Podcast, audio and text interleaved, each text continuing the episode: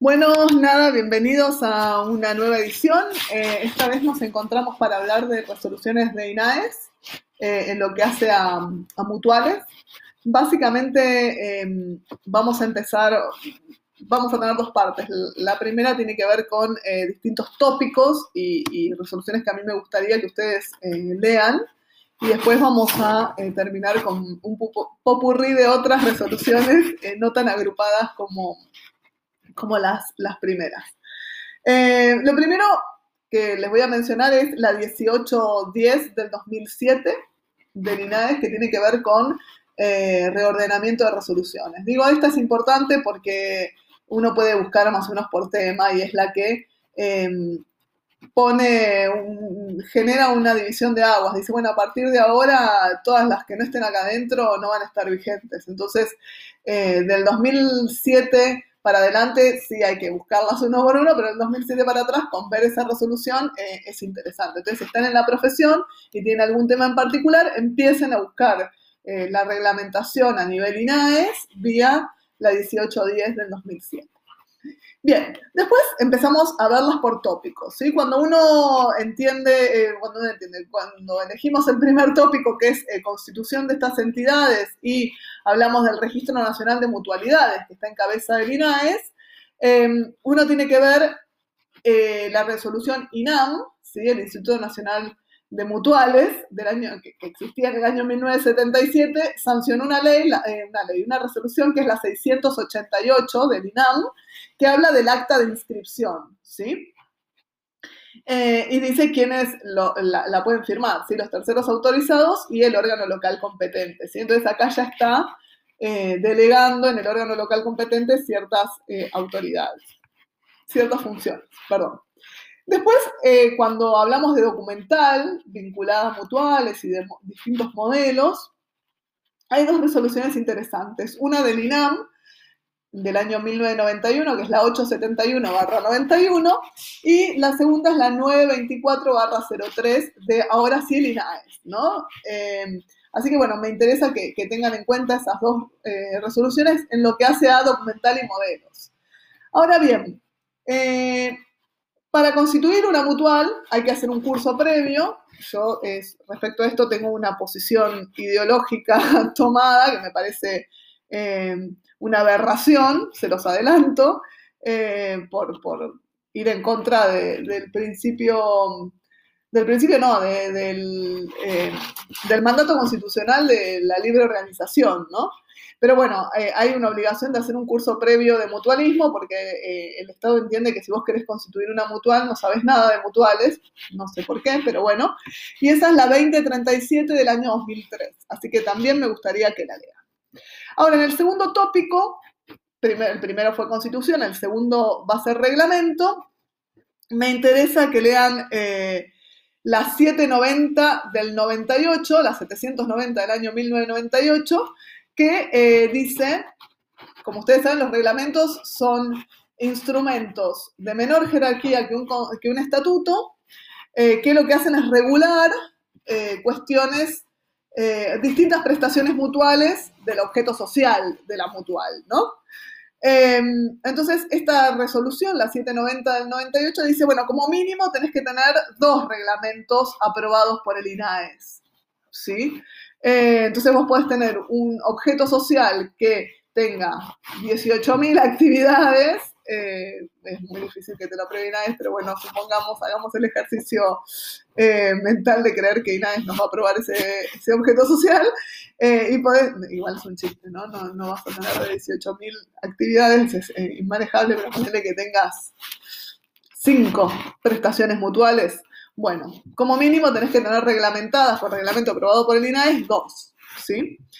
Eh, otra, otra resolución que me gustaría que tiene que ver con reglamentos es el que hace a ayuda económica mutual, que en su artículo 1 habla de la definición de lo que es la ayuda económica mutual y el artículo 2 de la necesidad del reglamento y, este modelo. Eh, es la, resolución es la 1418 del 2003, eh, así que nada, vayan a esa resolución también. Con respecto a salud y farmacéutica, me interesa que vean la 2584 del 2001. son todos modelos de reglamento, ¿no? Con respecto a turismo, la resolución 1981 del 2004 y con respecto a vivienda, la 326 del año 87. Después, otras resoluciones que me interesan, eh, que tienen que ver con el artículo 9, si estas prestaciones periódicas, son la 114 del 88, que, em, que em, determina que la gente de retención de, estas, de lo que van a ver en el artículo 9 es la propia mutual, y la 636 del año 91 que habla sobre modificación de aportes. Como tercer tema, ¿sí? ya hablamos, agrupamos las resoluciones en constitución, dos reglamentos. El tercer tema tiene que ver con el consejo directivo, ¿sí? este órgano de gestión que ya vimos en el video eh, que existe. Eh, a mí me gustaría que vean respecto a este tema la resolución INAM 1129 del año 81, eh, que lo que menciona es que el Consejo Directivo tiene que juntarse una vez por mes y que las actas tienen que estar en un plazo máximo de 10 días. Eh, yo trato de imaginarme las situaciones en donde Legales Inades dijo, tenemos que sacar una resolución que diga esto, porque tenemos, o sea, obviamente nadie saca resoluciones en función de los casos que ve en su cotidianeidad, ¿no? Entonces, eh, me gustaría ver qué mutual no hizo un acta en 10 días. Bueno, igual puede ser, puede, puede pasar en el trajín burocrático de las entidades. Pero bueno, eh, me gustaría ver el caso que motivó, o los casos que motivaron que eh, los delegales de INADES digan, uy, tendríamos que sacar una resolución que dice que las actas tienen que estar en 10 días. Pero bueno, cuarto tema que me interesa tiene que ver con el órgano de fiscalización.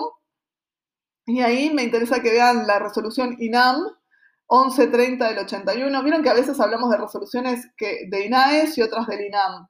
Eh, eso no tiene que ver con eh, cómo se llamaba el organismo que se encargaba de la regulación en cada año, ¿no? Esto fue cambiando de nombre, eso ya lo vimos en el podcast anterior, así que no, no me voy a detener mucho. Pero bueno, eh, la 1130 del 81 me dice que em, se reúne una vez al mes y que el libro tiene que estar a los 15 días. Eh, me da pauta sobre el contenido del informe que tiene que hacer el órgano de fiscalización y em, que las actas se notifican al consejo directivo. ¿no? Acá de nuevo, eh, me gustaría ver la situación que originó, la, necesidad, la, situación real que originó esta, que, que nadie quiera sacar esta resolución. Y después, em, respecto a asambleas, me gustaría que vean eh, la resolución 1198 del 79 sobre eh, documentación a remitir y la necesidad de delegados cuando estamos en presencia de mutuales con más de 5.000 asociados. ¿Sí? Bien. Eh, otras resoluciones que me interesaría simplemente que conozcan su existencia y el contenido en términos globales es la 580 del año 2018 que creó una actualización nacional de los datos de cooperativas y mutuales. Solamente que sepan que en el 2018 eh, se empezó a pensar, se empezó a pensar, no, se, volvió a reempadronar eh, a todas las entidades. Eh, después, la 609 del 2014, que eh, habla de la transmisión electrónica de estados contables. Igual de esto ya hablamos en el podcast anterior cuando hablábamos de cooperativas, pero me gustaría que, lo vean nuevamente. La 5587 del 2012, eh, que habla de transmisión electrónica pero de los miembros de los órganos de administración y fiscalización, ¿no? Acá ya nos da la pauta de que INAES tiene la información más sistematizada que lo que tiene el IGJ, por ejemplo, o la Dirección Provincial de Personas Jurídicas, que esta información eh, no la tiene tan sistematizada, no la tiene en formato digital, y entonces eh, cómo el sistema entendió que se reemplazaba con, con una declaración jurada informativa eh, por parte de AFIP, ¿no? AFIP creó un régimen de información que se llama acciones y participaciones para todos, incluye las mutuales, pero también incluye las sociedades las viejas sociedades comerciales. Eh, y acá vemos que con mutuales no debería ser necesario porque en el año 2012, bueno, con posterioridad al régimen de acciones y participaciones, eh, el, el, INAES eh, les exige a todas las mutuales que informen electrónicamente quiénes son sus miembros de los órganos de administración y fiscalización. Pero también la 5586 del año 2012, estamos en el 2012 con una actividad importante en términos de, de, remisión de información digital por parte de la mutual. Esta resolución lo que hizo fue obligar a las mutuales a que hagan una transmisión electrónica, pero ahora del registro de asociados. ¿Sí? Entonces el INADES tiene formato, buscan el INADES FESER y pueden, INADES puede saber a qué mutuales estoy asociada. ¿Sí? Pero bueno. Y en ese año también se creó otra resolución, la 7536, que dice, bueno, si en tu objeto social vos tenés el servicio de créditos y la gestión del préstamo no es tu principalidad eh, modalidad, pero, eh, pero si tenés servicio de crédito, no es tu principal actividad el crédito, pero además tenés dos servicios en el estatuto, los tenés que tener reglamentados, ¿sí?